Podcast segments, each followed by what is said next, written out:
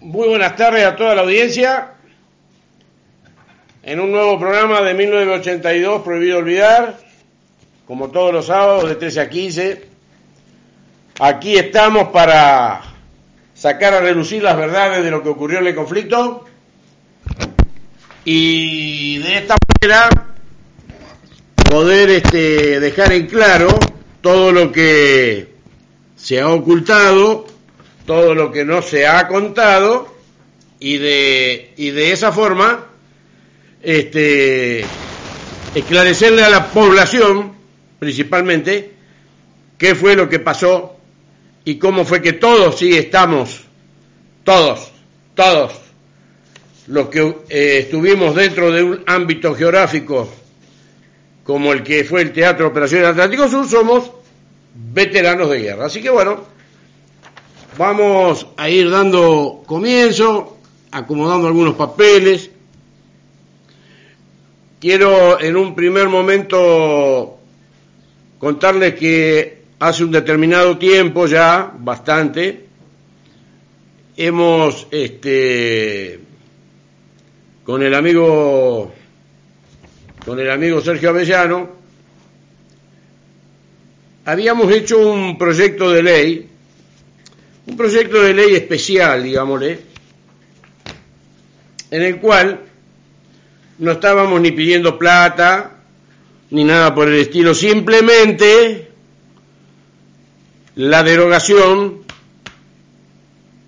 del decreto 509. Lógicamente con todo el basamento legal del año en el cual fuimos afectados al llamado de la patria que fue en el 82, con todos esos estamentos legales para que se tenga en cuenta por qué se debe derogar, porque este decreto 509 es un acto jurídico inexistente, por eso para la justicia ha dejado de tener relevancia, y no puede generar derechos. Entonces, ¿qué es lo que pasa? A nivel justicia, como está tan mal hecho, pero además con dolo,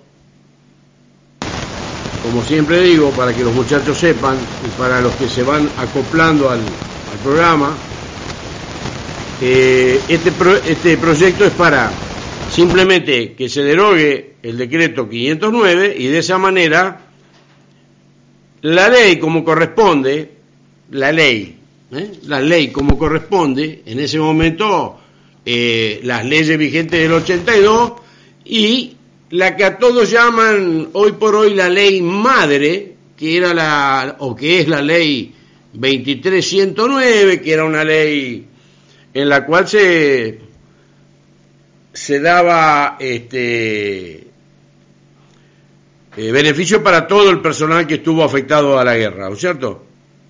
Bueno, en base a eso vamos a leer un poco de lo que tiene que ver esto, para que vayan sabiendo cómo nos manejábamos con Sergio, cómo trabajábamos. Este es un decreto que en su momento fue presentado y cajoneado, lógicamente. Ya sabemos a qué épocas se, se, ha remontado, porque. Pero de todas maneras, como es este un elemento en el cual le abre las puertas sin necesidad de tanta de tanto vericueto a todos los eh, muchachos que estuvieron en la zona de despliegue continental especialmente pero bueno se puede presentar de nuevo y este, trataremos de hacerlo en algún momento cuando tengamos un congreso que realmente valga la pena con legisladores que este, tengan eh, conciencia de lo que estamos hablando y que además de eso no se dejen influir por las eh, pelotudeces que siempre van a explicar eh, eh, los muchachos de la Federación Nacional, Comisión Nacional, toda, todas esas altas de idiotas que, como las ratas, se meten, como ellos tienen su sede allá, cuando se presentan ciertos eh, proyectos de ley, estas personas, por llamarlo de alguna, de alguna manera, intentan ir a convencer, este, intentan ir a convencer a los legisladores para que no, no aprueben. Pero este es un proyecto distinto. Lógicamente, es un proyecto en el cual eh, lo pueden aprobar o no, esto, esto es, es, así. Pero lo iba a leer justamente porque mm, no sé si ya lo leí, pero por las dudas lo voy a repetir. 6 de octubre de 2020, en una entidad eh, periodística que se llama Palsur, aparece este aparece quien le hace el, reportaje, un tal Luciano Moreno Calderón, de esta, de esta entidad periodística, y dice que los ex soldados que fueron movilizados al litoral marítimo patagónico durante el conflicto con el Reino Unido sobre las Islas Malvinas reiteraron en el Congreso de la Nación su pedido para ser reconocidos como veteranos de guerra. A raíz de ello, Palsur se comunica con el veterano de guerra de Malvinas, Ramón Robles, secretario de la Confederación de Combatientes de Malvinas de la República Argentina y presidente de la Federación eh, de Veteranos de la provincia de Buenos Aires. ¿Por qué eligieron a este personaje? No sé. Pero bueno. Quien rechazó de lleno la iniciativa al asegurar que se trata de un pedido de un pequeño sector que quiere algo que no les corresponde. Según bueno, vamos a ponerle, este, entre comillas, el erudito Robles, que parece que no sé, hace, o se ha puesto a leer o le han tirado algo para que salga a decir, por lo menos para que tenga un poquito de credibilidad. Dice, los movilizados aducen que según el convenio de Ginebra que se firmó en el 78, bueno, eh, le quiero aclarar al amigo que fue en el 77. Todos los miembros de las Fuerzas Armadas son veteranos de guerra en un conflicto armado, artículo 43. Tampoco está expresado como corresponde. Inciso 2. Bueno. Pero Argentina firmó el convenio de Ginebra en 1986. Ah, bueno. Esto verdaderamente es para pedirle a, a Jorge un fondo de risas o un fondo de aplausos, porque realmente este, este nabo no puede ser tan, tan nabo. Dice, entonces cuando nosotros tuvimos en el conflicto del año 82, en ese momento regía el convenio de la Haya y no el de Ginebra. El convenio de la Haya, para que la audiencia sepa, es un convenio que data de 1899, 99, perdón, y que también tuvo retoques en 1907 sobre leyes y costumbres de la guerra. Entonces, cuando dice él, cuando uno adhiere a un convenio, adhiere desde el momento que lo firma. Aseguró el excombatiente. Por otro lado, señaló que hay que ver esta cuestión desde el lado de los que casi no volvimos y no desde los que casi fueron. Bueno, parece que se determinaron los argumentos porque acá, más allá del artículo 43 que todos conocemos y que del cual nos basamos para la condición de combatiente de quienes todos fuimos este, afectados por este conflicto bélico, sobre todo este rejuntadero de cosas que pone que está todo mal. Así que esto es lo que le informan al pueblo y por eso es que uno tiene que estarle atrás, aunque a veces tenga que repetir las cosas, porque si no la gente compra. Y cuando la gente compra, compra esto, que aparte, que aparte, cierto, lo llegan a tocar en las escuelas secundarias, en la universidad, cuando se estudia derecho o derecho internacional, y sale un payaso de esto a decir toda esta, esta sarta de gansadas donde no coinciden ni siquiera la fecha, que no sé quién lo habrá asesorado, pero bueno. Eh, en este sentido, dice, tengo un hijo que está en la universidad haciendo la licenciatura de educación física. Cuando voy a trabajar llevo a mi hijo hasta la puerta de la universidad, pero nunca entro, salvo para dar alguna charla de Malvinas. Cuando mi hijo se recibe, charla de Malvinas, si con estos elementos que, que está mostrando va a dar charlas de Malvinas, hermano, quédate en tu casa, porque vos, en vez de este, alfabetizar, vos analfabetizás, vas para atrás. Entonces dice, cuando mi hijo se reciba, yo tendría que hacer un reclamo a la universidad para que me dé el título de haber estado en la puerta durante los cuatro años que duró su carrera. Creo que no. Con un ejemplo tan básico quiero decir que esta gente que fue movilizada al sur del continente para el caso de que el conflicto durara un tiempo más, para que en caso de que el conflicto durara un tiempo más y se extendiera la plataforma continental, ah, mira, parece que estudió, estudió para mierda, pero estudió, pero no se extendió. La guerra se situó dentro de las islas y cuando volvimos de Malvinas, después de haber hecho nuestras propias leyes, en salud mental en el año 88 a través del decreto 509. Bueno, acá están los que formaron el decreto 509. ¿Eh? Acá están. Se mandan en cana solo encima. El gobierno eh, reglamenta quiénes son los veteranos de guerra o excombatientes en ese momento. Bueno, el reglamento dice que el decreto es para reglamentar beneficios. Y acá el mismo idiota se manda en cana nuevamente al decir que hacen reglamentar quién es y quién no es veterano de guerra. Si no están dentro de ese parámetro, no entendemos por qué hay algunos casos en que la justicia los reconoció. Porque, a ver, eh, cabeza de termo, hay tres poderes en la República. Y los poderes en la República, donde este eh, decreto que vos hiciste, dentro del ámbito judicial, vuelvo a reiterar, es un acto jurídico inexistente y no puede generar derechos. Porque un decreto no puede pasar por arriba de una ley. El decreto es el último orejón del tarro de los estamentos legales. Y encima un decreto presidencial, violatorio de la Constitución. Dice, en nuestro país, según el color político que gobierne, se agrega o se saca integrantes en este asunto. Bien sabrán ustedes de lo que, de lo que se ponen más que de lo que se sacan.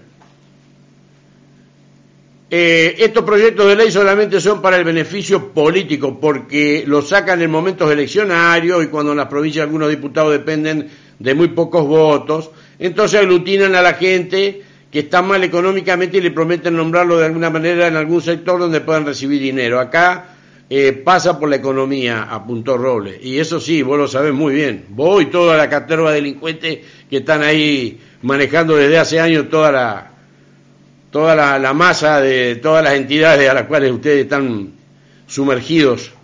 Asimismo, el presidente de la Federación Bonaerense señaló que nosotros pensamos que es una cuestión de honor ser veterano de guerra. Porque con, que, con qué cara miraría a las madres de mis amigos, de los combatientes, que murieron defendiendo la soberanía. No, vos tenés que preguntarte, vos con qué cara mirarías, por ejemplo, a Adolfo Schleichhofer, que se fue, que se fue mientras hundía el crucero, que violó la Convención de Ginebra, que abandonó a sus camaradas y que por ese elemento, ese pequeño detalle, murieron más de 20, más de 20 marineros, oficiales, oficiales o lo que haya, y soldados que estuvieron en las balsas, abandonados durante casi 48 horas porque los buques se fueron. Yo me gustaría verte la cara a vos con la cara que, porque te veo a los abrazos con Sheikhofer. ¿Eh? Bueno. Así que no te hagas problemas por la cara de nuestras madres o de nuestras familias, porque desde acá, desde los programas que estamos haciendo, estamos informando muy bien al pueblo. Y las madres pueden mirar a sus hijos con mucho orgullo porque fueron a defender la patria y Estado está eficiente, eficiente, perfectamente desclasificado que todo lo que vos decís son falacias para engañar al pueblo y de esa forma sumar algún puntito, ¿eh? Algún puntito además a tu a tu paupérrimo conocimiento sobre estamentos legales y tratados internacionales. Así que yo te diría que antes de hablar, hablen de los problemas que tengan ustedes, no de los problemas que son los muchachos que estuvieron en zona de despliegue continental. ¿Y por qué la justicia saca los juicios? Porque está demostrada la participación en la guerra. Si no, andate, tomate el trabajo de ir a cualquier juzgado y pedir audiencia con un juez y amedrentarlo de que por qué están sacando las vías judiciales favorables, como en el caso de quien habla. Pero no creo que tengan huevo para hacerlo. ¿Por qué? Porque la Policía Federal, si ustedes van a querer hablar con un juez para hablar estas estupideces que quieren ustedes o que pretenden de los jueces que no saquen fallos favorables, es decirle al juez que no cumpla con su trabajo. ¿Eh? Y si el juez no cumple con su trabajo, se puede comer sanciones, se puede comer cuestiones que no hacen bien al currículum del juez. Y los jueces están para hacer justicia. Y la República está porque tiene tres poderes, legislativo, ejecutivo y el judicial. Te lo explico para que vayas anotando y tomes tomes en cuenta que cada vez que alguno de ustedes salgan a hablar, como cuando fueron a hablar a lo de Feynman, que dijeron que combatieron contra los SIL, y los SIL son las tropas de élite americana, que no tienen nada que ver con los ingleses, es para que este, se vayan empezando a asesorar un poco. Yo quisiera saber con qué cara mirás vos a tu familia al explicar lo que le estarás explicando este, cuando tu situación más allá de haber pisado las islas, por lo que tengo entendido, no fuiste de los que estuviste cara a cara con el enemigo. Así que bueno, y tampoco me interesa lo que hiciste. Vamos a ser claros, el problema conmigo es que a mí, lo que ustedes digan que hicieron en las islas, me importa tres pedos. Porque yo estoy acá para sacar a la luz las mentiras por las cuales ustedes engañan al pueblo como también engañan a los senadores y a los diputados para trabar los proyectos de ley, para trabar todo.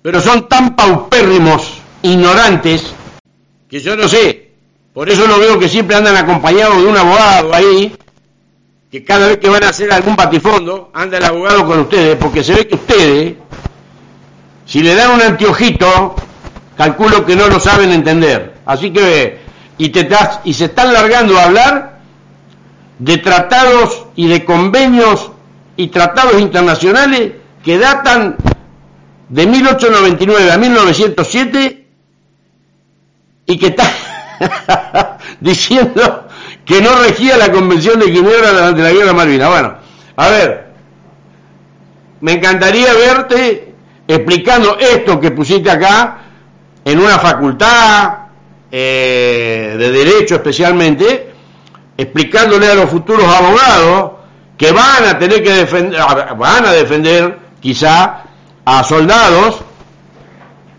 o, a otras cuestiones que tengan que ver con Malvinas y que vos le estés queriendo explicar a ellos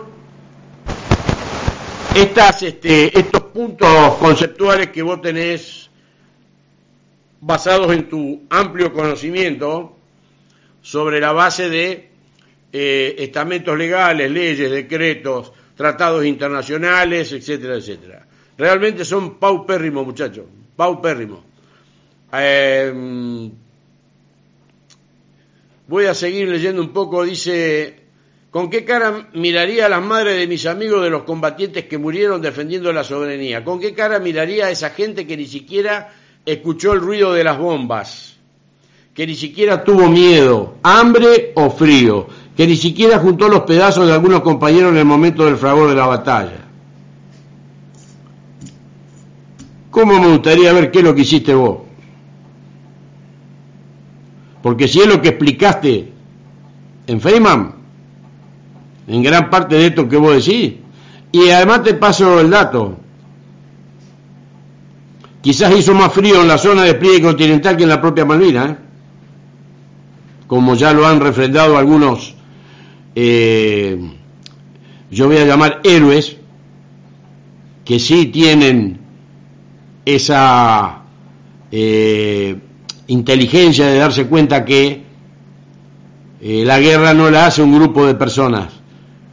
La, la guerra se hace con las tres Fuerzas Armadas ejecutando operaciones militares desde los lugares del ámbito geográfico a que a cada uno le corresponde.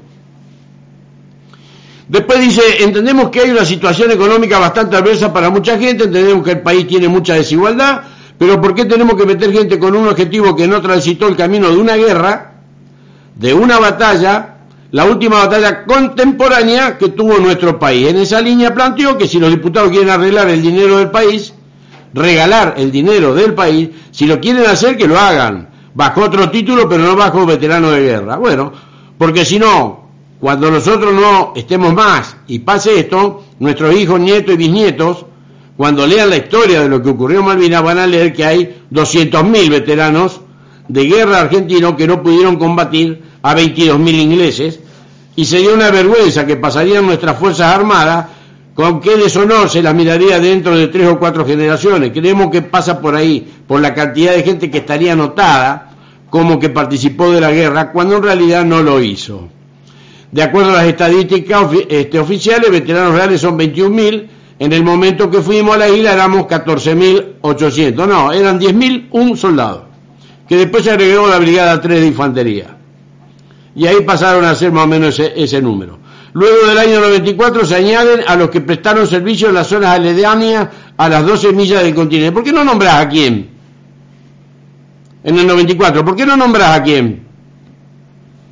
A ver, a ver si tenemos a quién nombraron. Ah, mirá, sí, justo. Justo. Para que los muchachos sepan, ¿eh? esto lo quiero dejar en claro, ¿eh? lo que acá está diciendo el, el, el erudito en materia legal eh, que escribe, que, fue entrevistado en este en esta entidad periodística. Dice, eh, luego en el año 94 se añaden a los que prestaron servicio en las zonas aledañas a las 12 millas. ¿Qué quiere decir con eso? El jefe del Estado Mayor General de la Armada, el 29 de noviembre del 2004, por resolución 427 del 2004, dice, artículo 1, se retira la condición de veterano de guerra de los integrantes de la plana mayor y dotación que reviste en el que revistó en el destructor Ara seguido en el 82 durante el conflicto bélico del Atlántico Sur, debiendo cesar el uso del distintivo de operaciones Malvinas. 2. La Dirección General de Personal Naval comunicará los resultados a los destinos del personal en actividad. 3 la Dirección General de Personal informará lo resuelto a la Contraloría General Naval para que la fecha del 1 de diciembre de 2004 cese el pago del complemento de combatiente Código 206, habida cuenta que este análisis es una visión institucional que no implica ninguna conducta impropia por parte de los causantes, no se requerirá el reintegro de las eh, compensaciones. Eh, la Dirección General del Personal Naval dispondrá que se efectúe la comunicación pertinente de lo resuelto al artículo 1 a los organismos que corresponden, como así también al personal retirado de baja de la tripulación del destructor Ara Segui. ¿Queda claro? Retirar la condición de veterano de guerra a los integrantes de la plana mayor de un barco que no tuvo participación. ¿Por qué no nombrás? ¿Por qué te haces ahí que te deben haber explicado. Tratar de explicar que en el 94 agregaron gente que prestó en zonas aledañas. Sí, todos los barcos de la Armada que se retiraron. Esa misma Armada que se fue, en su caso, en el portaaviones a puerto y los demás a navegar en zonas poco profundas por miedo a los submarinos. Que en definitiva quedaron como vergüenza nacional porque no tuvieron una participación como corresponde, pues si acá tendrían que demostrar efectivaciones bélicas de combate, no sé cuál sería la efectivación bélica de combate, por ejemplo, de Lara Seguí, porque siguen cobrando, porque siguen estando como derecho adquirido en los listados de, de veteranos de guerra, porque tuvieron que ir a la justicia justamente para que no se les retire lo que estaban cobrando, porque después de cinco años pasa a ser un derecho adquirido. Bueno, así que este después hacer un relevamiento sobre la política, este con respecto a, esto que dice también, pero ahora quieren ingresar los que estuvieron en el continente. Si eso sucede, sería veterano de guerra todo aquel que estuvo, de Río Colorado para abajo, lo que provocaría que incluso el pueblo patagónico también podría reclamar. No, querido, no seas tan, no podés ser tan paupérrimo, ignorante y analfabeto. El pueblo no puede reclamar, porque el pueblo no, no está contemplado en los tratados internacionales como personal combatiente. ¿Eh? Eh, si vos lees la Convención de Ginebra y los tratados internacionales, los civiles reciben protección. Y los lugares donde hay civiles son, son objetivos no militares para, para atacarlos. Objetivos militares éramos todos los que estábamos en la zona de pie continental, en especial las bases. En especial las bases. No me voy a poner a explicarte todo, ¿por qué? Porque capaz que te atorás y no, terminás de entender. Así que yo le diría a la gente de Pal Sur, que cuando tengan para hablar de este tipo de, temas, también consulten a aquellos que están empapados como para responder a esto, como para tener un derecho a réplica. ¿Me entienden? Porque acá únicamente siempre le mandan, este, le mandan eh, o le dan eh, posibilidad de hablar a, a estos señores que también por ahí dice, si en la guerra hubiésemos estado la cantidad de gente que se requiere incorporar, ellos no podrían haber desembarcado nunca. Si hubiera hundido la isla con tanta gente. Bromea Robles, quien reveló que tienen el compromiso de Sergio Massa, presidente de la Cámara de Diputados, Máximo Kirchner, presidente del bloque Frente para Todo, y de Cristina Kirchner, y vicepresidente titular del Senado, de que este proyecto no se tratará. Bueno, perfecto. Si esto es así, fíjate vos, pelotudo, que la señora que nombrás a lo último es la que desclasificó todo lo de Malvinas, por lo cual jurídicamente no existe el decreto 509 y no puede generar ningún tipo de derecho en el sentido de no puede clasificar, de, este, eh, calificar quién es y quién no es veterano de guerra. Así que esta misma gente a la cual vos ¿Estás contento? Parece que están prometidos que no lo van a tratar al proyecto. Bueno, esto es lo que dijo el, el 6, creo que el 6 de octubre del 2020. A ver, lo vamos a buscar para no quedar pagando. Eh, 6 de octubre del 2020. Y es una, un indicio que le dejo a los, a los muchachos que están presentando proyectos de ley de que los tiburones blancos están trabajando para que los proyectos se caigan. Por eso es que insistimos tanto con que tengan que ir a, tapar, a cubrirse la espalda con el proceso judicial. Después reclamen todo lo que ustedes quieran. Vayan, reclamen, pidan, pueden cosas pedir que quizás por la vía eh, administrativa o ordinaria no le van a dar bola a ustedes, pero sí por vía de, eh, escritos jurídicos desde los estudios jurídicos, se ven en la obligación de tener que sí contestar. Entonces la cosa es diferente, muy diferente. Así que bueno, con este inicio que yo hago, para que se vaya entendiendo cómo viene la mano, cómo acá hay un barco de gente que está cobrando, que nunca pudo participar, que lo hacen figurar en los mapas y está catalogado de que no pudo participar porque las máquinas estaban fundidas,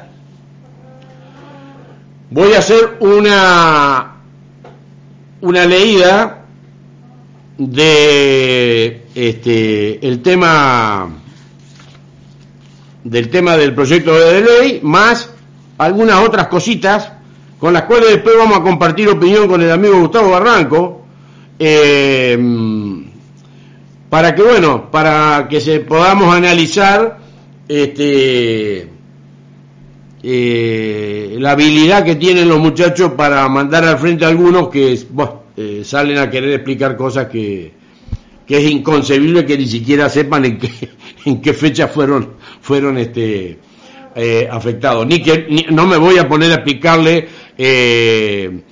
el convenio de Viena, que es el que la madre de todos los tratados internacionales, porque ya sería ir a una escala eh, muy, muy, muy pasando la atmósfera y quizás no, no le quepa en ese cerebro de mosquito a este muchacho para entender.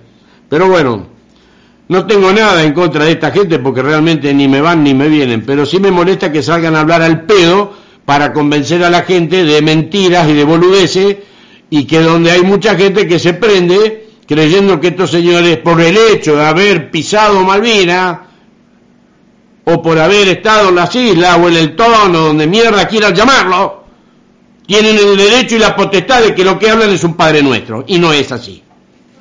Estamos todos los sábados de 13 a 15 tratando de hacer un poco de patria y tratando de sacar a la luz, como siempre digo esto, de esta gente que lo único que quiere, más allá de hacer daño, es a través de esos eh, análisis tan este, explícitos en su conocimiento, lo único que dejan en claro que son paupérrimos analfabetos ignorantes. Jorgito, si te parece, vamos con un tema musical. 95.7 Bueno, como dije anteriormente, habiendo explicado los pormenores de la de la entrevista que ha tenido este muchacho con ese con esa entidad periodística, que de ya le voy diciendo muchachos, vayan tomando más en serio el tema Malvina, eh, cuando haya cuando hagan entrevistas con eh, y se toman el trabajo de llamar a Buenos Aires para hablar con el fulano fulano, también tómense el trabajo para llamar a otros del otro lado, de la otra campana, que también tienen que escuchar que el hecho de que eh, ustedes no sepan lo que pasó, no es lo que le cuentan de un solo lado, porque hay que escuchar las dos campanas. Así que como entidad periodística, lamento mucho el hecho de que no den derecho a réplica. Voy a leer este proyecto que hicimos hace ya un tiempo, bastante, lo hicimos con Sergio Avellano, cortito y al pie nomás, pero fundamentado más o menos como corresponde. Porque algunos creen que hoy hacer un proyecto, han aparecido con proyectos de ley y creen que son, este, no sé, este, bueno, eh, los primeros que, que han hecho algo con respecto a estos temas. Como uno ya viene cascoteado, de muchos años de bastardeo, tanto en lo judicial como también en todo lo otro, el por fuera de lo judicial, en el trabajo de meter proyectos de ley, tratar de, de conseguir las cosas por otro, por otro lado y de otra forma, uno ya este, llega un momento que se cansa, como lo, lo, lo, digo, pero bueno, esto quedó y es un, es un proyecto muy bien armado, por lo menos yo considero que está muy bien armado, o por lo menos fue lo que nos dijo el, legislador que lo estuvo leyendo y los asesores. Así que bueno, eh, el proyecto de ley dice deróguese el decreto reglamentario 509 año 88 de la ley 2309 del año 84. Es decir, que sacaron un decreto reglamentario para eh, reglamentar una ley cuatro años después. Cuatro años después. Ahí ya vemos la malicia, el dolo, a más no poder. Artículo 2, comuníquese al Poder Ejecutivo Nacional. Bueno, nosotros arrancamos así, fundamentos. Para ir en contra del considerando, es decir, contradice los elementos o motivos por los que fue formulado el decreto 509, ya que no regula beneficios, como explica, sino que impone arbitrariamente un ámbito geográfico para enmarcar a quien corresponde la condición de veterano de guerra para obtener los beneficios violando los tratados internacionales y la Constitución Nacional. Este decreto no puede considerarse no puede considerar quién es veterano de guerra, ya que la condición de combatiente está estipulada en la Convención de Ginebra en su artículo 43, la cual tiene estatus o rango constitucional. La ley nacional y los tratados son aprobados por el Congreso Nacional en base a la Constitución y los decretos no. Cuando este decreto habla de jurisdicción impone arbitrariamente lo siguiente, jurisdicción determinada 7 de abril. Eso fue por el decreto 700, el cual no habla de jurisdicción, sino de la creación del teatro de operaciones, por lo tanto, miente y de acuerdo al ámbito geográfico impuesto dice plataforma continental y la Malvinas de Sangüe del Sur y espacio aéreo correspondiente. Por lo tanto, en el punto A, estaba especificado en la Ley Nacional 17094 del año 66 de soberanía nacional, la cual dice que se abarca a las islas antes mencionadas en el contexto de la soberanía nacional y de lo que estipula esta ley. Y en el punto B, el espacio aéreo correspondiente, no se habla de espacio marítimo y o ampliación de dicho espacio marítimo, Por lo tanto, deja fuera de la condición de veterano de guerra a toda la flota de la Armada, porque queda circunscrito como espacio marítimo bélico la zona pura y exclusiva de la zona de exclusión, impuesta por los ingleses, zona a la cual no ingresó ningún buque de la flota. Para aclarar, que es, por ejemplo, acciones bélicas, teatro de operaciones y veterano de guerra, como hasta en los tratados internacionales se especifica, debe decir a los efectos de esta ley y o decreto, se entenderá por lo antes mencionado con la explicación correspondiente. Es decir, por ejemplo, por acción bélica, es a los efectos de este decreto haber enfrentado directamente a las tropas inglesas en territorio específico de las Islas Malvinas, Georgia y Sangui del Sur, y ninguna de estas aclaraciones de carácter legal a como debe hacerse fue efectivamente realizada. B. Teatro de Operaciones Atlántico Sur. Con respecto a la jurisdicción del TOA, el día 7 de abril se creó este teatro de operaciones, pero en ningún momento se hace mención correspondiente a la delimitación geográfica alguna al contenido del decreto del 700, que enmarca la citada norma legal. Por lo que debería haber dicho que a los efectos de este decreto se entenderá por todas el ámbito geográfico con latitud norte-sur, longitud este y oeste, para especificar concretamente la zona afectada al conflicto, cosa que nunca se hizo y solo se habla de Atlántico Sur. Punto C. Consideración de veterano de guerra. Situación. Ni un decreto ni una ley pueden considerar veterano de guerra o combatiente a quien crea conveniente. Ya está y estaba en 1982 encuadrada en la Convención de Ginebra, siendo Argentina adherente a esta y como así también a todos los tratados internacionales, pero en especial a Ginebra, no pudiendo con una norma legal y mucho menos con un decreto imponer consideraciones legales que son de carácter inferior a las leyes nacionales, y además debería haber aclarado esto ante la Convención de Viena. Es lo que hablamos, lo que venimos hablando. Para poder cambiar, estando adherido a la Convención de Viena, algo interno, no lo pueden hacer, porque lo que te lo impone es el tratado o la Convención de Ginebra a través de la, de la madre de los tratados, que es la Convención de Viena, que es la que exige que se cumplan los tratados. Y Argentina es uno de los 196 países que siempre estuvo adherida a todos los tratados internacionales. Antes de tomarse esta atribución fuera de lugar por el gobierno de turno y los gobiernos que hasta el día de hoy siguen desconociendo la legalidad de los tratados internacionales y normas vigentes del 82, es lo que hacen los estamentos que rigieron a la guerra.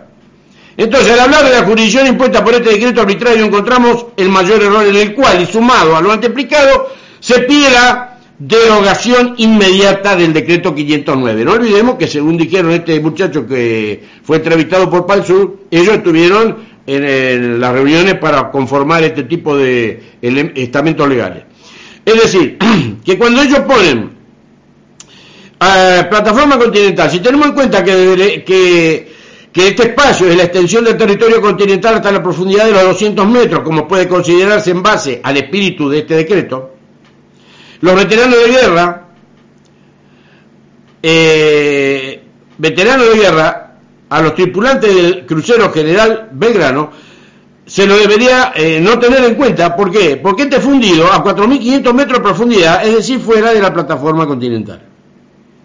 Reitero, cuando se dice, como ámbito geográfico para ser veterano de guerra, plataforma continental, si tenemos en cuenta que este espacio es la extensión del territorio continental hasta la profundidad de 200 metros, ¿cómo puede considerarse en base al espíritu de este decreto, veteranos de guerra, los tripulantes de crucero General Belgrano, si este fue hundido y, y está hundido a 4.500 metros de profundidad, es decir, totalmente fuera del, ámbito geográfico, que este decreto de porquería, totalmente mal hecho, que aparentemente hubo grandes eruditos cerebrales para conformarlo, que no se dieron cuenta de lo que estaban haciendo. Por supuesto que el, conflicto a la y a Belgrano son los únicos dos buques que tiene que tener en consideración por haber tenido las acciones bélicas. Pero con este decreto que quisieron, no sé, este, ajustar más aún el dejar afuera a la gente que estaba en el continente y se mandaron esta cagada. Porque hay que decirlo con todas las letras.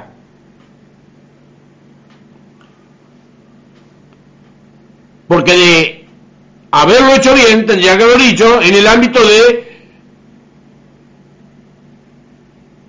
el, el, el, ámbito territorial que compete al, Atlántico Sur. No sé si se entiende lo que quiero decir. O habían agregado eh, eh, el ámbito geográfico que tenía en cuenta el teatro de guerra del Atlántico Sur. Teatro de guerra. Porque el teatro de guerra es todo el Atlántico Sur y todo, y después de eso se divide en teatros de operaciones. Al hacer los teatros de operaciones con este decreto reglamentaron una ley y se mandaron esta terrible, pero terrible macana. No quiero poner en tela de juicio nada con respecto al crucero General Belgrano, ¿eh? ojo. No pongo nada en tela de juicio. Digo, hay muchos, y encima gente de estos que fueron de ejército, todos estos muchachos que se juntaron a hacer este tipo de leyes, hay cosas que les parece que se les pasaron por alto. Dice, es por eso el reclamo de aprobación de este proyecto para derogar esta aberración mal redactado, discriminatorio y sin sustentación legal para seguir vigente. La no derogación del decreto 509 produce una avalancha de reclamos judiciales por todos los veteranos de guerras, todas de la zona de despliegue continental, afectados por esta norma legal durante tantos años sin sustento legal. Sin sustento legal. ¿Por qué? Uno, es inconstitucional, ya que un decreto no puede cambiar ni dejar sin, sin efecto el espíritu de una ley nacional aprobada por el Congreso de la Nación, ni discriminar los tratados internacionales a los que siempre adhirió Argentina con estatus constitucional. Dos,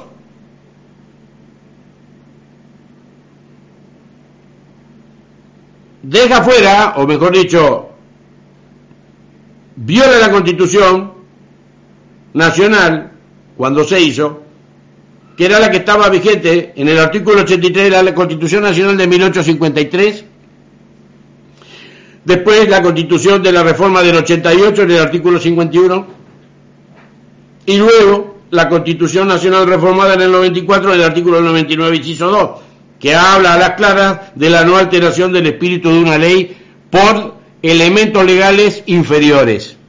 Es decir, que tenemos tres constituciones desde la que se creó hasta la que hasta la que fue la última reforma del 94, la cual este decreto ya tendría que haber sido evaporado, desaparecido, sacado, pero lo dejan vigente para poder hacerle la vida imposible a quienes estuvieron en la zona del continente. Entonces, como la zona de los muchachos que estuvieron en el continente hoy, con el con lo que más adelante voy a explicar,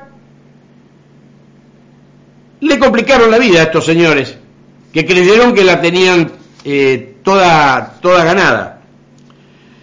Eh, el decreto 509, formulado seis años después de la finalización de la guerra, evidenciando una clara intención discriminatoria violando la constitución actual, en el artículo 16, además de dejar sin efecto las normas legales vigentes del 82, con las cuales se eligieron las Fuerzas Armadas en lo que hace la conducción del conflicto en el periodo que éste duró. Para ampliar la fundamentación de este, proyecto, de este proyecto debemos tener en cuenta todas las leyes cuyas fotocopias se han adjuntado, son los estamentos legales vigentes en el año 82 por lo que se rigió el desarrollo del conflicto del Atlántico Sur en todos sus aspectos Los mismos encuadran perfectamente a todos los ex soldados conscritos y militares que desempeñaron su rol en la zona de pliegue continental. Por lo tanto, son veteranos de guerra. Por estas leyes no, pero estas leyes no se tuvieron en cuenta nunca para dar los beneficios, que realmente le corresponde a todos. Por eso mismos no se tienen en cuenta, justificándolas que son hechas por un gobierno de facto. Tratado, leyes, decreto y comunicados vigentes del año 82, documentación anexada. A. Artículo número 43 de la Convención de Ginebra del 12 de agosto del 49, protocolo adicional relativo a la protección de las víctimas de los conflictos armados internacionales. B. Convención de Viena sobre el derecho de los tratados, artículo 27. C. Declaración Americana de los Derechos y Deberes del Hombre, Bogotá, 1948, artículo 2, 4, 5, 2, 4, 5, 17, 18 y 24. D. Convención Americana sobre los Derechos Humanos, Pacto de San José de Costa Rica, artículo 24 y 25. Pacto Internacional del Derecho de los Derechos Civiles y Políticos. Además de su preámbulo, queremos resaltar la parte 2, artículo 2.3, inciso A, B y C, artículo 3, artículo 5.1 y 2, parte 3, artículo 17.1 y 2, artículo 19.2 y 3, incisos A y B y artículo 26. Para que vayan estudiando, muchachos. ¿eh? F. La ley nacional 17649 del 68, del 22 de febrero del 68, en su artículo número 1 y número 2. G. Ley Nacional 16970, año 66, vigente en el 82, en el título 3 y en su artículo número 10, título número 6 y sus capítulos 1 y 2, en el decreto reglamentario 739 de esta ley, en el título 2 y en sus artículos número 31 y 32. H. Ley 22674 del 12 de noviembre del 82 y comunicado número 19 de la Junta Militar de Gobierno. J. Ley Nacional Secreta Reservada 22559 del 30 del 3 del 82. K. Ley Nacional 22580, los artículos 1 y 2 del día 5 de mayo de 1982. L. Decreto 999 de la Junta Militar del Gobierno con fecha de publicación en el Boletín Oficial el 24 de mayo del 82. M. Código de Justicia Militar vigente en el 82, marcado en la Ley Nacional 14.029 y en sus artículos número 882, 883 y 884. N. Decreto 688 del 82, convocatoria de las reservas contemplada la ley 16970 de Defensa Nacional, vigente en el año 82. O ley 17094, extensión de la soberanía de la nación argentina sobre la plataforma continental y el mar territorial del 29 de diciembre de 1966. P. Ley 24688 del protocolo adicional de los convenios de Ginebra del 12 de agosto del 49 relativo a la protección de las víctimas de los conflictos armados internacionales. Q, artículo número 49, protocolo adicional a los convenios de Ginebra de 49 relativo a la protección de las víctimas de los conflictos armados internacionales, 1977, definición de ataques y ámbito de aplicación. R, derecho internacional de los conflictos armados. A continuación, como una cuestión preliminar sobre el derecho aplicable al caso, debo manifestar que en el presente caso se encuentra en juego la aplicación de los tratados internacionales y el derecho consuetudinario internacional. En efecto, cabe sostener que la aplicación en materia de derecho interno de la normativa vigente en derecho internacional ya no se discute desde el pronunciamiento de la Corte Suprema de Justicia de la Nación con respecto al precedente en Mequián Miguel Ángel versus Ofoy Gerardo, en el, en el que se interpretase el contenido del artículo 27 en el que se aplica sobre la Convención de Viena en lo que hace a obedecer todo lo que tiene que ver con los derechos de los tratados. La norma de referencia impone que no podrá alegarse por parte del Estado argentino que la vigencia de una norma de su derecho interno impida la aplicación de una de derecho internacional, a más de resaltar el Supremo Tribunal Federal que la interpretación de la prescripción garantizadora debe ser lo más amplio posible, siempre a favor de los derechos del sujeto afectado por la acción de los agentes estatales en los diversos casos en concreto. Nótese que el espíritu de la ley 2309 es notablemente sencillo para entender y abarcativo a todos los soldados afectados a la defensa de la soberanía nacional, sin tantas apreciaciones técnicas, difíciles de entender, ni discriminatorias, en lo que hace a todas aquellas unidades movilizadas y desplegadas en la zona afectada a las acciones de defensa del territorio nacional en el contexto general del, del Atlántico Sur, como dice la ley. Se logra con este decreto la discriminación, violación de la Constitución Nacional, desobediencia de los tratados internacionales a los cuales Argentina adhiere y adhirió por decisión propia de la nación argentina. De no lograr la derogación de este decreto, se solicita suspensión de las pensiones de guerra y reconocimiento de condición de veterano a todos los buques de la Armada, ya que siendo hundidos fuera de la zona marítima de guerra en el caso de Belgrano y fuera de la plataforma continental, de acuerdo a este decreto, no pueden ser considerados veteranos de guerra, al igual que los demás buques de la flota de la flota de mar. No puede escapar a la consideración de la resolución del presente caso la relevancia de la desclasificación también de los documentos bélicos que fueron ordenados por el Poder Ejecutivo de la Nación por medio del decreto 503 de 2015, publicado en Boletín Oficial 6 de abril de 2015. Boletín Oficial número 33101, página 3. El artículo 1 del decreto 503 dice, relévese, relévase de la clasificación de seguridad establecida conforme a las disposiciones de la ley número 25520 y su modificatoria a toda aquella documentación de carácter no público vinculado al desarrollo del conflicto bélico del Atlántico Sur o durante los archivos de las Fuerzas Armadas.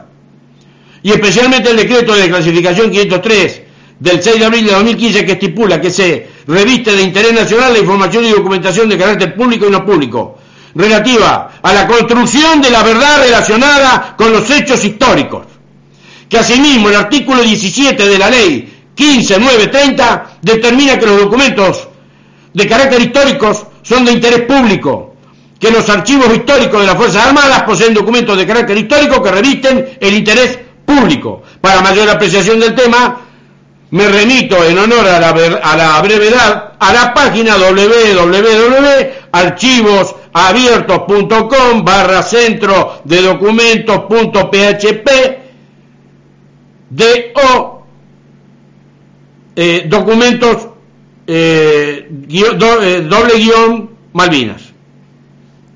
Yo creo que el que anda en internet lo entiende bien como Dicha página, en dicha página se puede acceder a información necesaria sobre los archivos históricos de cada fuerza para concurrir a consultar los documentos desclasificados, así como para descargar los inventarios de la totalidad de los documentos obrantes, los archivos y otras herramientas para la descripción este, de dichos fondos documentales. Entre los documentos que son públicos ahora, desde el 6 de abril, y de acceso están los libros de guerra, que son la pieza histórica y jurídica de trascendental valor para la resolución del presente caso, toda vez que se guarda un claro asiento de las acciones militares, ámbito geográfico de desarrollo llevadas a cabo por nuestra Fuerza Armada como la del enemigo. en una eh, injusticia que por aplicar este decreto no se reconocen como veteranos de guerra los soldados que participaron del conflicto de la zona de despliegue continental cumpliendo órdenes de operaciones 1, 2 y 3 de 82 y que estaba bajo el mando del quinto cuerpo de ejército, tal cual surgen de la desclasificación de los archivos mediante el decreto presidencial 503-2015, y por lo tanto todas las unidades militares, bases aéreas militares van, bases aeronavales militares, conformación del dispositivo para la defensa de la zona de despliegue continental, todo el litoral marítimo, fueron objetivos militares como define el derecho internacional de los conflictos armados.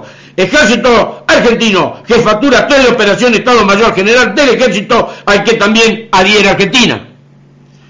En esta desclasificación se saca a la luz documentación ocultada por el Estado Nacional en desmedro de estos compatriotas que con apenas 19 años dieron el todo de sí a la patria cuando lo necesitó. Esto ocasionó que ante el ocultamiento de los datos de las unidades los soldados debieran trajinar solicitando justicia por las distintas oficinas del Ministerio de Defensa y por, y por último en los estrados judiciales donde han, han quedado un precedente de la Corte Suprema de Justicia de la Nación en el caso Carmelo Jerez Antonio, el cual se ratifica que la zona de pliegue continental era zona de riesgo de combate.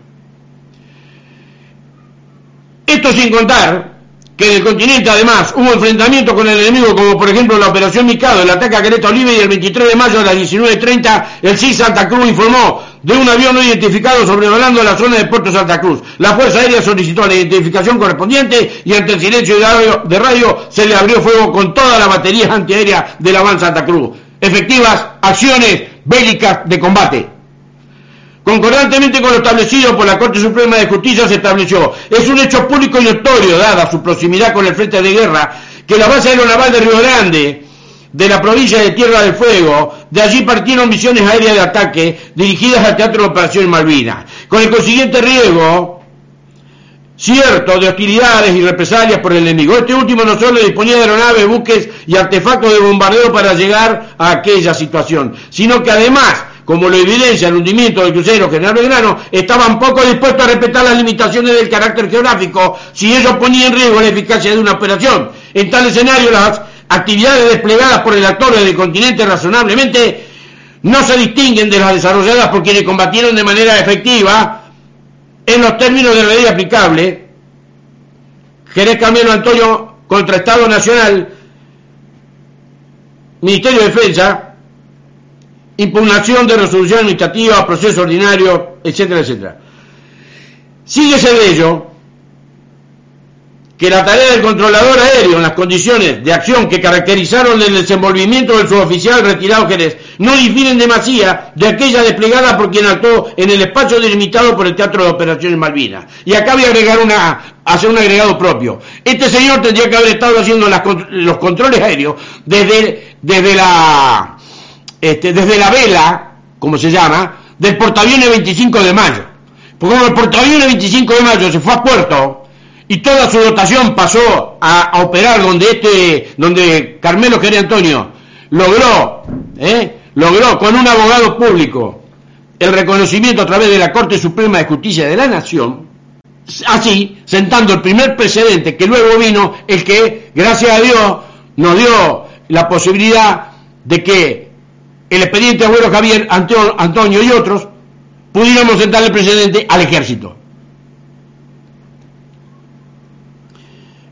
Y quería decir, operó desde la torre de control, desde Río Grande, lo que tendría que haber hecho el portaaviones. Y dependía de él la salida, la salida y las aproximaciones de vuelta y el control aéreo que tenía que tener sobre los aviones que iban a bombardear la flota.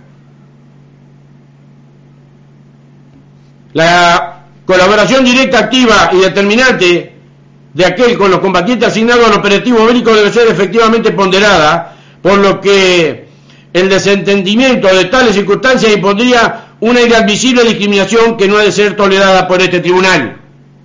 Todo esto lleva a la conclusión que desconocer todos estos errores al implementar el decreto 509 es que nos encontramos ante una discriminación para con aquellos que ante la igualdad de condiciones no tienen el reconocimiento que les corresponde, en igualdad de condiciones y en la misma guerra.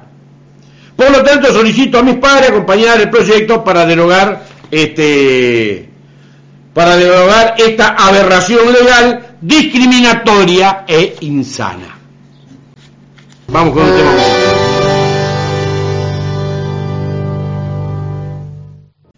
Bueno, eh, continuando con lo que veníamos llevando a cabo, que es el tema de haber leído este proyecto que en algún momento, si Dios quiere, con un Congreso mejor armado y con gente más seria, eh, o por lo menos con gente más,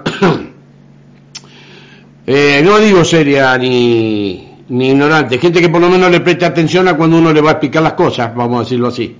No solo me conformo con que me firmen, sino con que entiendan que lo que están firmando es eh, una causa patriótica, no es firmar algo para decir, ah, yo puse el gancho, los apoyo, pero para vanagloriarse. No, no, señor, eh, usted, diputado, está firmando un acto patriótico que es eh, derogar un elemento sin que este, nosotros con esto estemos pidiendo plata al Estado, simplemente que al derogar esto den la posibilidad de que quien tenga las certificaciones correspondientes, ¿eh? las certificaciones correspondientes que, deberían tener todos los que fueron movilizados, eh, puedan obtener así su condición de veterano de guerra, que además le ahorraría dinero al Estado porque, porque le, le achicaría la cantidad de juicios y a la vez le ahorraría plata para no estar pagando retroactivos que indefectiblemente con la sentencia eh, favorable eh, los tienen que pagar. Les guste o no les guste, den vuelta, lo demoren, los tienen que pagar. Y acá, derogando el 509, a partir, podamos suponer que a partir del año que viene se pudiera presentar o, cuando corresponda, se entienda que esto no es solo un proyecto de ley, sino que es hacer un acto patriótico de un reconocimiento para que de ahora en adelante, más allá de los 40, 40, los 40 años que han pasado, los veteranos de guerra que quedaron fuera por toda esta payasada que se hizo durante los los años anteriores eh, queden incluidos y cobren su pensión, su jubilación anticipada que puede, la pensión de guerra y su pensión provincial. Y punto. Y se terminó.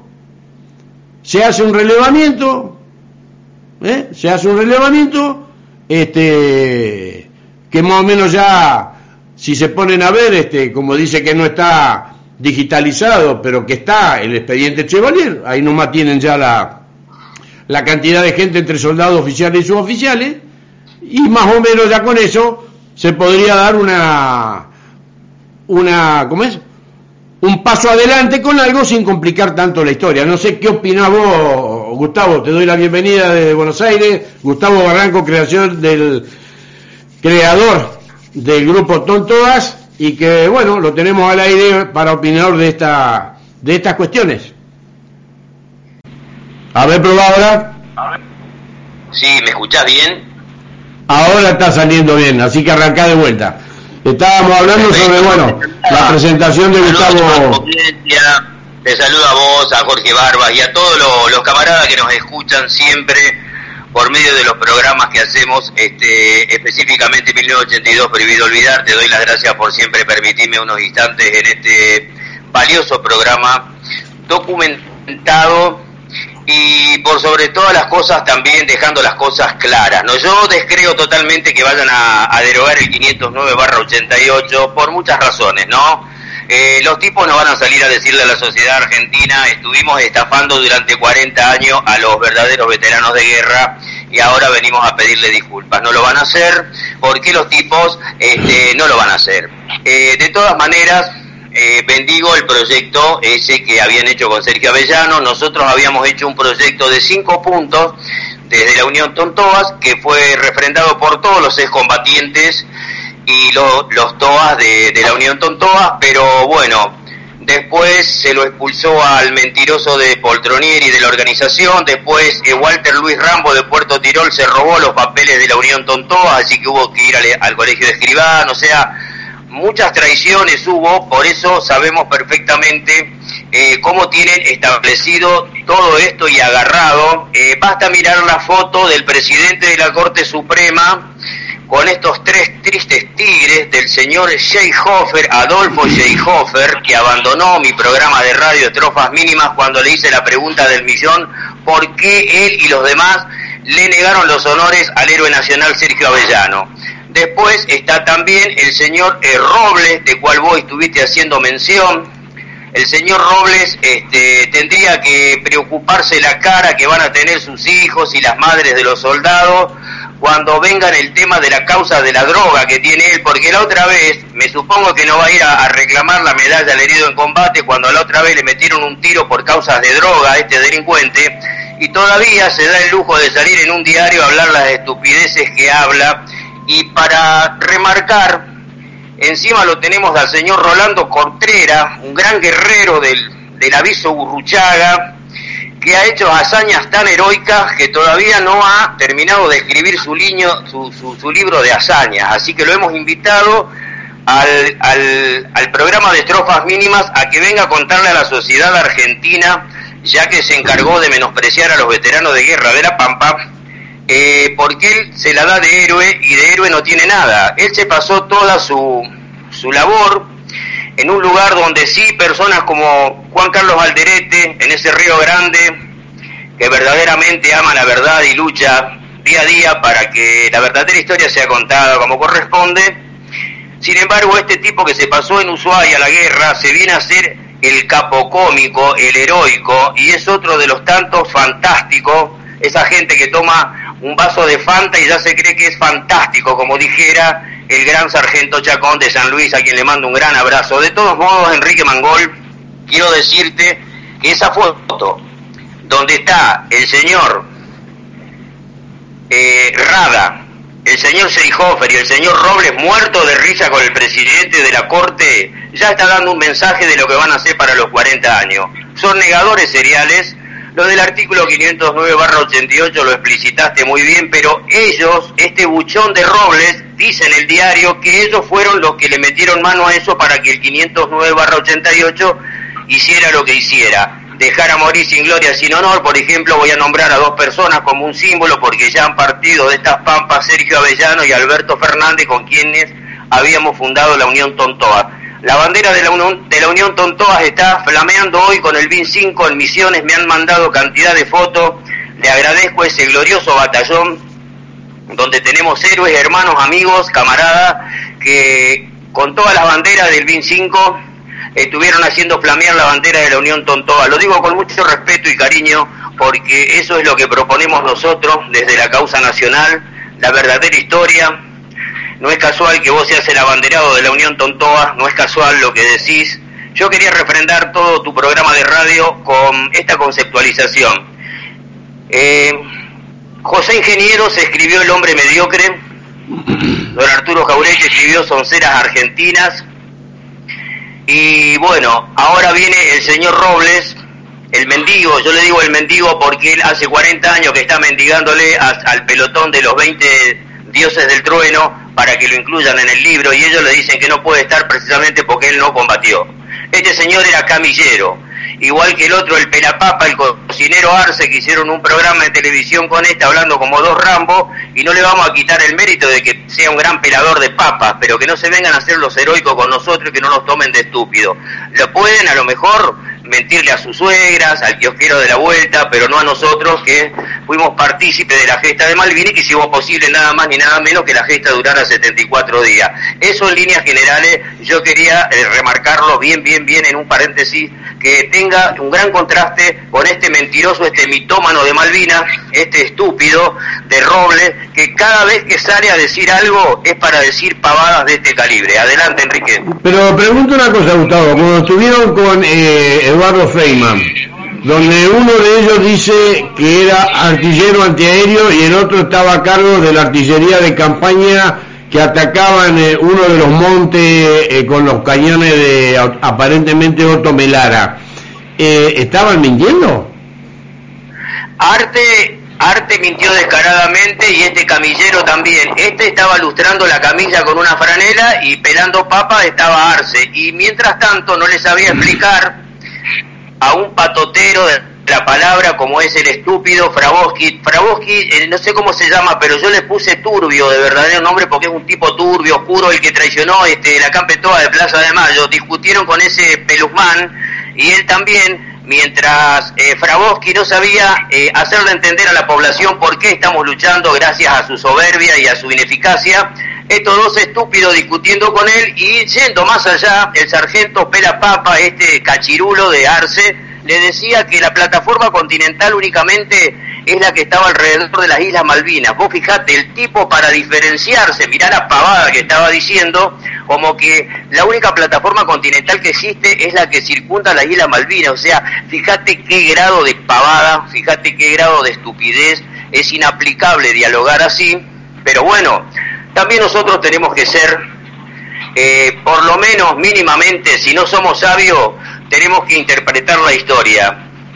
Eh, vos fíjate que el cosmos pudo terminar con los dinosaurios, pero no pudo terminar con los imbéciles. Por eso quedan personas como las que nombramos. Adelante, Enrique.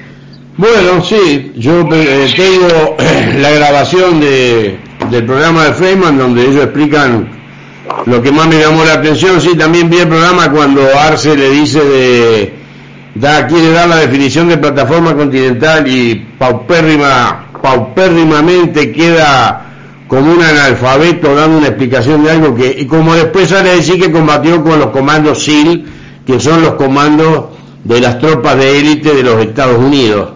Lo que no me pensé que ah, públicamente pudieran llegar a mentir sobre su eh, situación de participación, porque de lo que vos decís que hacían a lo que ellos dicen que hicieron, y este, hay que, hay que ser muy, mucha latán, muy caradura para presentarse a, nadie le quita mérito a un cocinero de Malvinas, pero no es lo mismo que tengan de, eh, en el Museo de, Inglaterra una 12,7 de algún soldado que se la llevaron, o la trompeta del querido René eh, Tavares, que fue de vuelta hace poco, al otro elemento que tiene el museo, que es el pelapapas de, de este Arce, ¿no es cierto?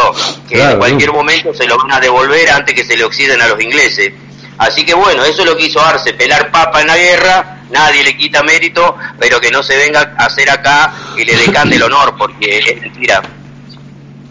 Sí, eh, sobre también eso quiero, quiero leer algo con respecto a que mm, había una había autoridades de la Federación de, la, de Veteranos de la República Argentina en aquellos años en los cuales estaba a cargo como presidente Héctor Miguel Beiroa y que como secretario general figuraba Rubén Roberto Rada, después estaba tesorero Mario Ernesto Madrid, no sé si será el... Sí, sí. Después estaba Arturo Ernesto Vallejos, Sergio Alberto Gijena, Walter Volponi, Jorge Alberto Ferreira. Bueno, esta, esta, esta, en esta situación que salen a hablar sobre este, el crimen de guerra que tiene que ver con el crucero General Belgrano, te voy a leer algo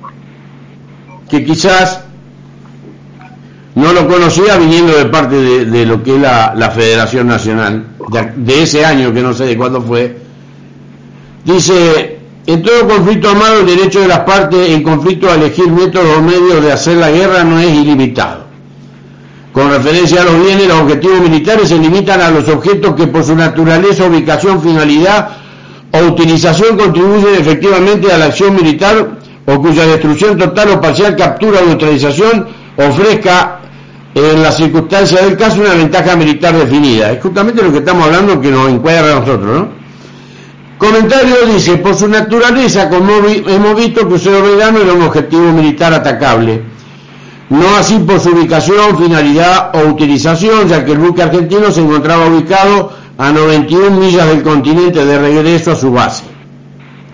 Con la única finalidad de alejarse de la flota británica, luego de que fuera abortada la estrategia naval argentina de envolver a la flota enemiga, cuando ésta se replegara en alta mar luego de eh, el ataque de la Fuerza Aérea Argentina del 1 de mayo.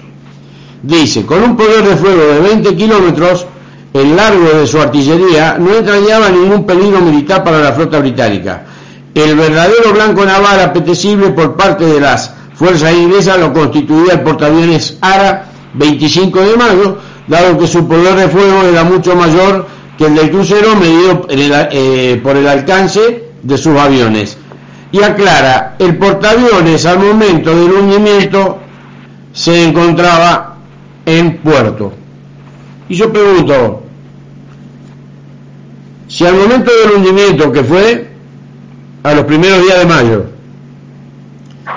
el portaavión estaba en puerto, luego el ARA seguí le quitan la condición de veteranía de guerra porque nunca pudo salir de puerto más que hacer dos o tres millas y volver porque prácticamente no tenía máquinas que, funcionaran y todo este grupo de gente están todos enmarcados en la condición de veteranos de guerra con eh, la ley 24810 en su documento diciendo que son héroes.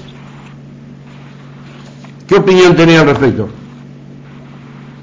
Yo la opinión que tengo te voy a contestar con lo que dejé entre líneas recién. En el encuentro de los guerreros de Malvina, un batallón que Combatió en Monte London hasta agotar la munición, que es el BIN 5, está haciendo su tercer encuentro en Misiones.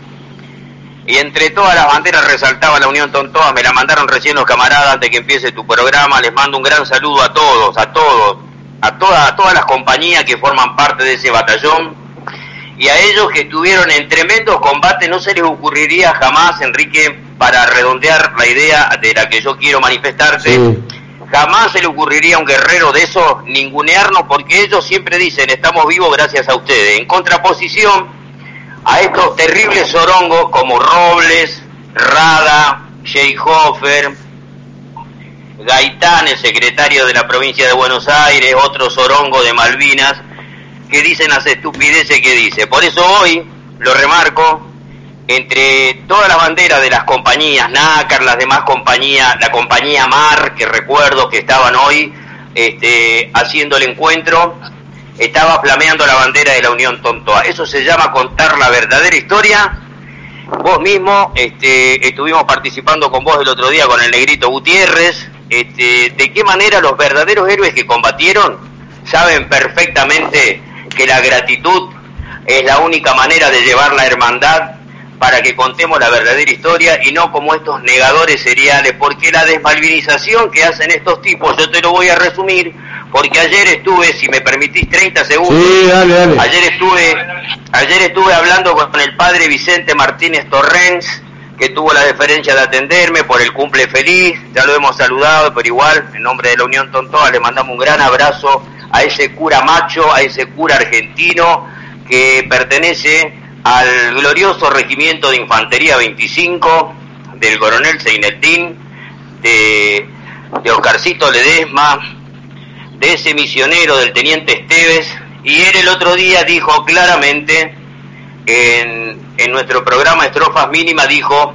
apátridas aquellos que digan 632, porque son 649 muertos los héroes de Malvinas. Esa creo que es la mejor manera de contestarte a tu pregunta de que los verdaderos héroes y las personas que tenemos que contar la verdadera historia tenemos que seguir profundizando este camino para que no se confunda la población. Hace poco fue un grupo reconocido también con Daniel Robles de Salta y otros hermanos más a quienes mandamos un gran cariño. Hace pocos días también el estudio Martínez dio una nota de ese misionero que, bueno, va a estar en el programa el otro lunes tuvimos que recurrir a juicio porque los excombatientes corruptos, con los políticos, con todos los partidos políticos, no se salva ninguno. Aquella barbarie que empezó con Alfonsín y Menem y los excombatientes, como bien lo estaba diciendo el buchón Robles, que los mandó al frente a todos que ellos participaron de esa cobardía, o sea que ya no hay mucho más que andar buscando, él mismo está admitiendo lo que todos sabíamos, Así que pueden seguir poniendo palos en la rueda, pero el juicio es el camino verdadero. Yo sé que se van a seguir llenando plazas con una veintena de personas para ir a, hacer el monumento del humo ecuménico, ¿no es cierto?, a todos esos tipos de proyectos abstractos, estupideces.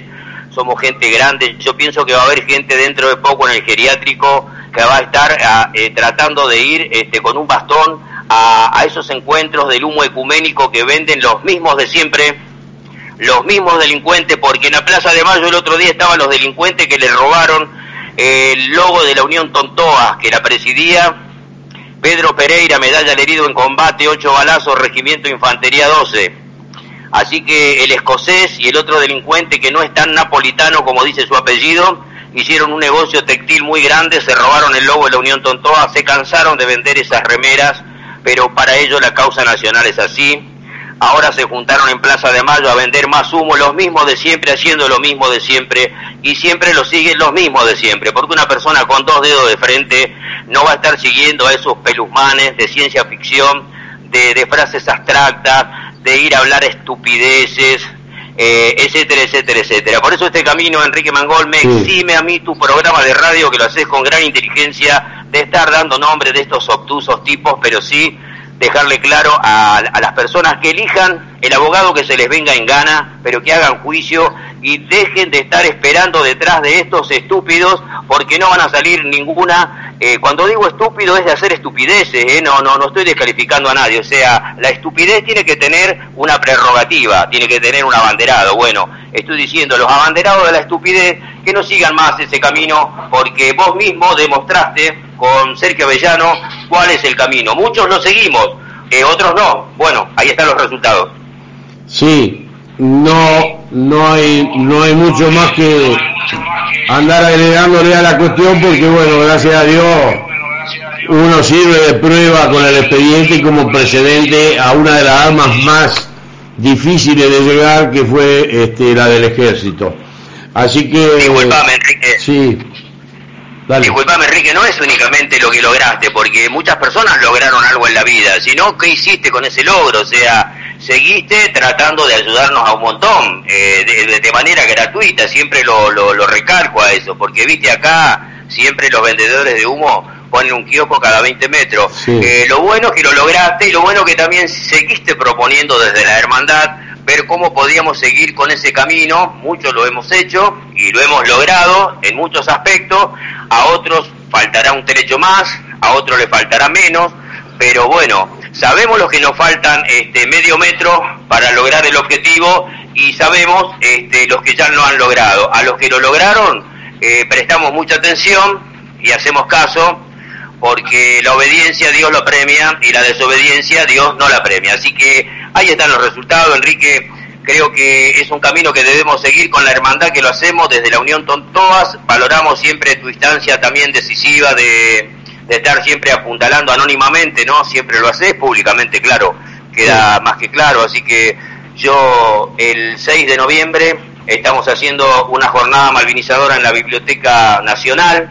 Va a ser una jornada espectacular. Así que ya lo hemos dicho la primicia en tu, en tu programa, pero lo repito porque ya faltan pocos días y vamos a estar haciendo una jornada malvinizadora ahí, este, que después la, la, la, la daremos a conocer bien detalladamente, horario, todo, todo, todo el próximo sábado. Bueno, este, sí, la premisa fundamental que siempre hemos sostenido desde la postura nuestra es, primero muchachos, cúbranse la espalda con algo que eh, lo más factible y después hagan todo, ah, como, como hicimos nosotros. Eh, primero hicimos juicio, después salimos a reclamar todo, a pelear, a patear, a pelearnos con quien sea, pero ya todo lo que logramos obtener mientras eso pasaba eran papeles que pasaban directamente al estudio jurídico para incorporar al expediente, pero la espalda estaba cubierta. Yo sé de muchos que quizás están esperanzados en el proyecto de ley, ¿sí? pero a esta edad no puede estar sin la espalda cubierta porque en caso de que el proyecto de ley o los proyectos de ley no salgan, eh, sería muy penoso por lo defraudado eh, y por todo lo que acarrea una situación de eso, principalmente a la salud de quien esté en esa situación, porque la amargura es muy grande y a esta altura del partido eh, puede traer graves consecuencias este, en todo tipo de aspectos, ¿no? Principalmente en lo psicológico. Pero bueno, yo lo único que espero... ¿Cómo?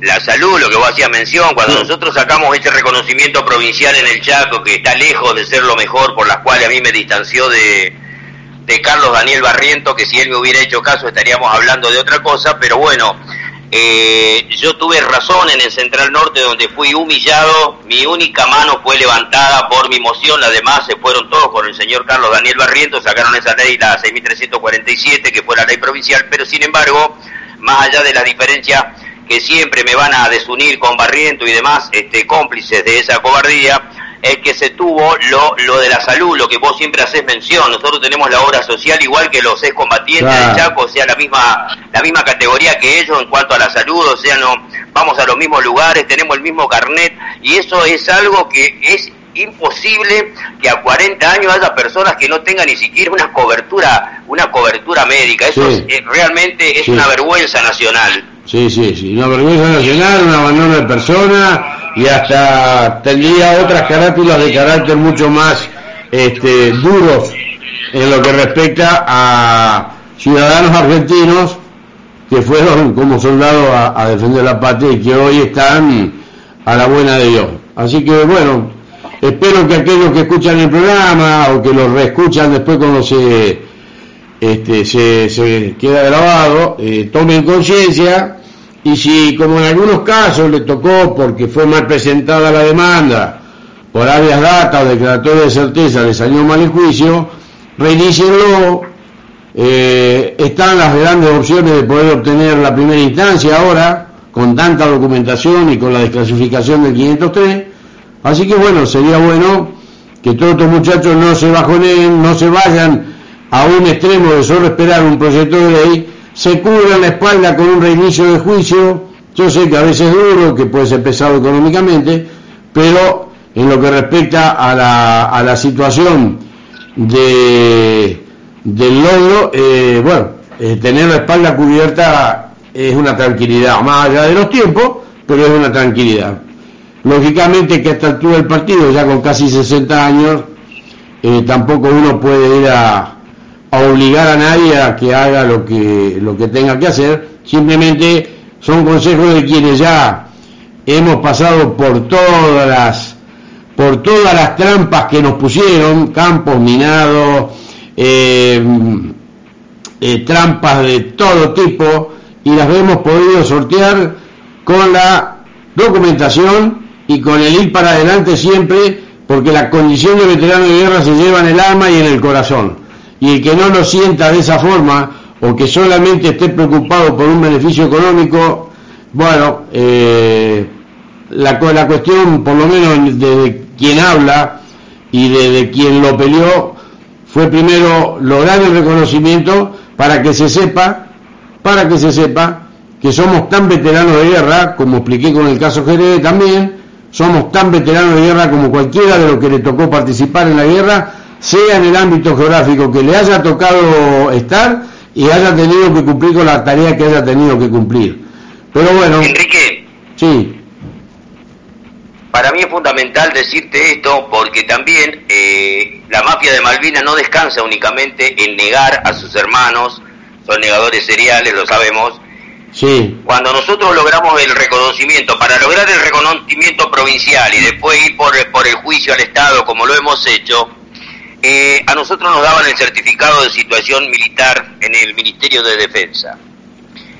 Ese, en mi caso, estaba firmado por el teniente coronel Latnich, veterano de guerra por la gesta de Malvinas, y decía específicamente mi destino en la guerra, que fui movilizado de Resistencia Chaco hasta Puerto San Julián por la soberanía de nuestras Islas Malvinas contra Inglaterra e Irlanda del Norte. Hoy en día es, está pasando esto a diario y eso también lo quiero decir en tu programa porque lo sabemos para recordarlo nada más que tienen orden estos delincuentes de darle únicamente a los camaradas que no tienen papeles a 40 años, aunque parezca mentira, hay gente que no tiene papeles, están indocumentados y cuando van a buscar los papeles le dan únicamente un papel de que hicieron la colimba. Y eso es horrible porque a los tipos le están negando un derecho. ¿Por qué no le dan el certificado de situación militar como nos daban antes? Para evitar que le hagan juicio. Claro, para que no logren los reconocimientos. los reconocimientos, por eso lo hacen. Justamente tengo acá en mis manos la de un camarada para que tengan una idea, para que lo vayan a pedir, para que lo exijan, para que amenacen penalmente, para que para que los abogados hagan lo que tienen que hacer, porque no se puede evitar y menos habiendo hecho público lo de Malvinas. El certificado al que hacemos referencia es el siguiente. Certificado de Servicio Militar Obligatorio, Ejército Argentino, eh, quien firma el coronel Eduardo Ángel Londero, en este caso, jefe de Departamento de Reclutación, Movilización, este, Dirección Personal Militar, Estado Mayor General, eh, Estado, Mayor General del Ejército, dice, certifico que el ciudadano fulano de tal, documento nacional tanto, clase de tío, Distrito Militar Santa Fe, cumplió con el servicio militar obligatorio en el Regimiento de Infantería Mecanizado 12 desde su alta al 17 de marzo de 1981 hasta su baja al 5 de julio del 82. El causante fue trasladado con su unidad durante el conflicto por la soberanía de las Islas Malvinas con el Reino Unido de Gran Bretaña.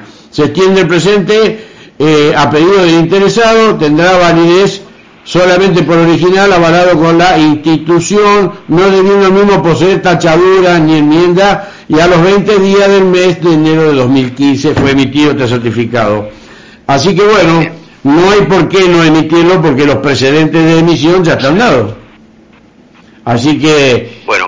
que lo apelen, que la apelen, porque más allá de que den una orden, la K no se le puede este, impedir por todos los elementos que hemos leído y por lo que los abogados también saben, que este tipo de certificado, que es muy bueno para poder iniciar la base de, la manda judicial, eh, no debe ser negado porque es simplemente movilización y reclutamiento, teniendo en cuenta que acá figura que fue trasladado con su unidad. Este es uno de los muchachos del 12 que quedó a resguardo de todo el armamento pesado que no pudo cruzarse al 12 por el problema que tuvo el capitán del buque, que ahora no me voy a acordar el nombre, que tenía todo cargado y que aparentemente por miedo a ser torpedeado por los submarinos eh, no cruzó o accidentó el buque para que eso no, no ocurriera.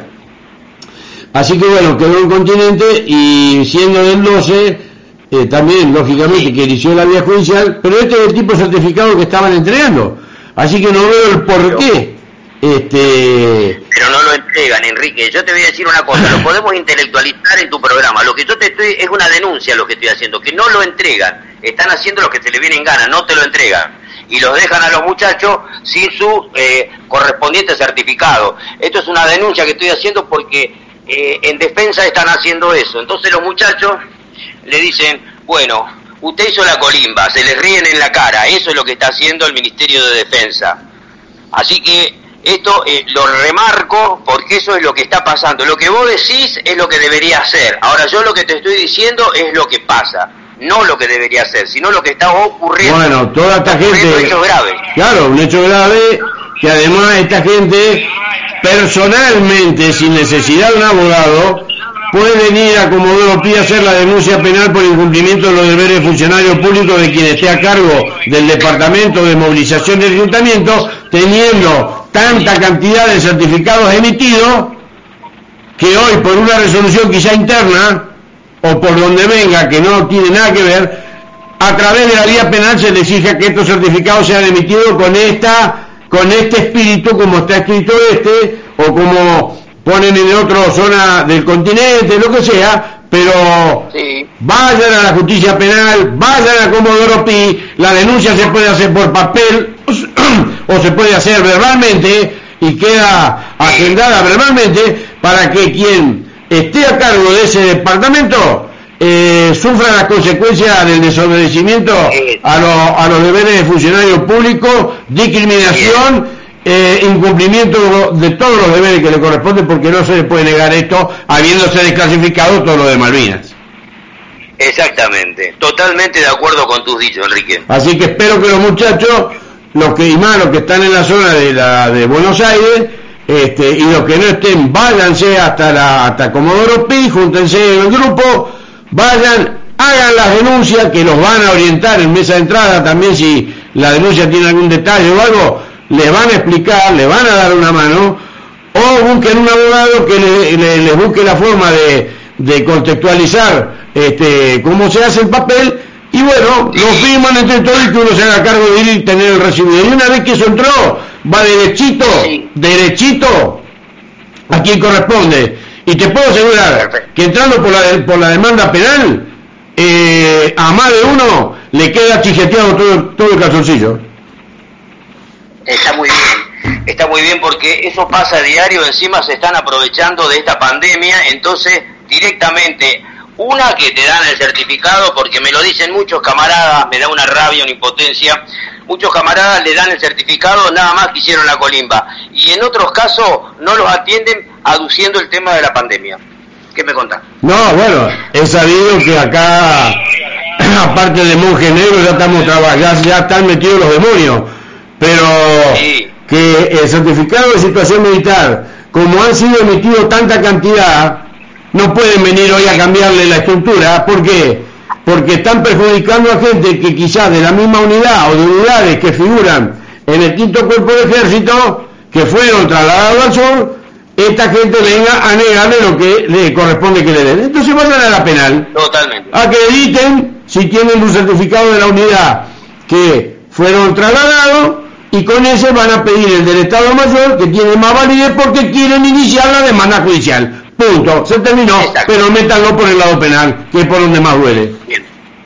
Bien, correcto, Enrique, correcto. Así que ojalá, ojalá los que estén escuchando y los que después luego reescuchen la grabación del programa, se pongan las pilas y no dejen que cualquier pelotudo de lo que está hoy ahí, ¿eh? se le cae de risa la cara o lo quieran, o lo quieran tomar para joda. Porque somos personas que tuvimos a cargo ir a defender la patria y no puede ser que un pelotudo que quizá ni siquiera eh, eh, porque vaya a saber quién, quién mierda está en ese lugar, hoy vengan a, un, a, un, a un soldado que estuvo en una situación en la cual ese quizá nunca vaya a estar, se le, se le rían la cara. Entonces vayan a lo penal, háganle daño, háganle daño y háganle el daño correspondiente porque incumplen como deberes de funcionarios públicos más si hay un jefe a cargo con el grado de coronel, teniente coronel, mayor, capitán, general o lo que carajo sea. Pero la parte, la parte penal es la que te mueve los papeles. Y lo puedo decir porque gracias a eso, hoy nosotros logramos, metiéndole la denuncia penal a Lancé, llegándole a, a la fibra íntima con esa denuncia penal a quien era directora de ANSE, que se destrabe el hecho de que nos venían pelotudeando cuatro años para que nuestros beneficios sean otorgados. Así que no lo digo este, en pos de algo que no, no, no lo he pasado. Bien, clarísimo, clarísimo, Enrique, clarísimo. Así que bueno. Clarísimo. Bueno, Gustavito, son las 14.59. Sí. Te felicito por el programa, saludo a toda tu audiencia, a todos los hermanos, a todos los camaradas. El lunes vamos a estar empezando el programa y vamos a leer este, la carta que me ha mandado los, veteranos de guerra pampeano este, contra este, este Rambo que hemos nombrado en tu programa. Y también Contreras, ¿no? Y, va a estar, va a ser un programón el lunes, realmente, un, muy lindo programa. Y el otro lunes, el otro lunes va a estar eh, Julio Aro de la Fundación No Me Olvides, que por la radio eh, por streaming de la Unión Tontoa, él, él también va a tener su espacio los jueves, la, Fundación No Me Olvides, un, un, héroe que, ahí tenés, un héroe que él siempre ha estado este, honrándonos, respetándonos, queriéndonos, porque es uno de los héroes que sabe que la verdadera historia es como la contás vos y la contamos siempre los que amamos la verdad. Así que un gran programa. Ah, el, el lunes está de un sobreviviente del crucero General Belgrano, que va a venir directamente al estudio y bueno, es un, es un hombre que siempre, Huguito, siempre, siempre toda la semana estamos conectados con él, así que ahí vas a tener para hacerle las preguntas tranquilamente porque él viene directo al estudio, entonces vamos a tener una línea para que estés todo el programa con nosotros. Ahí está, dale, dale. Gracias por tu tiempo de radio. Gracias por participar. A toda la audiencia de la 957, como decimos siempre, viva la patria Espero que les haya gustado el programa y será hasta el sábado que viene. Estás escuchando la 95.7.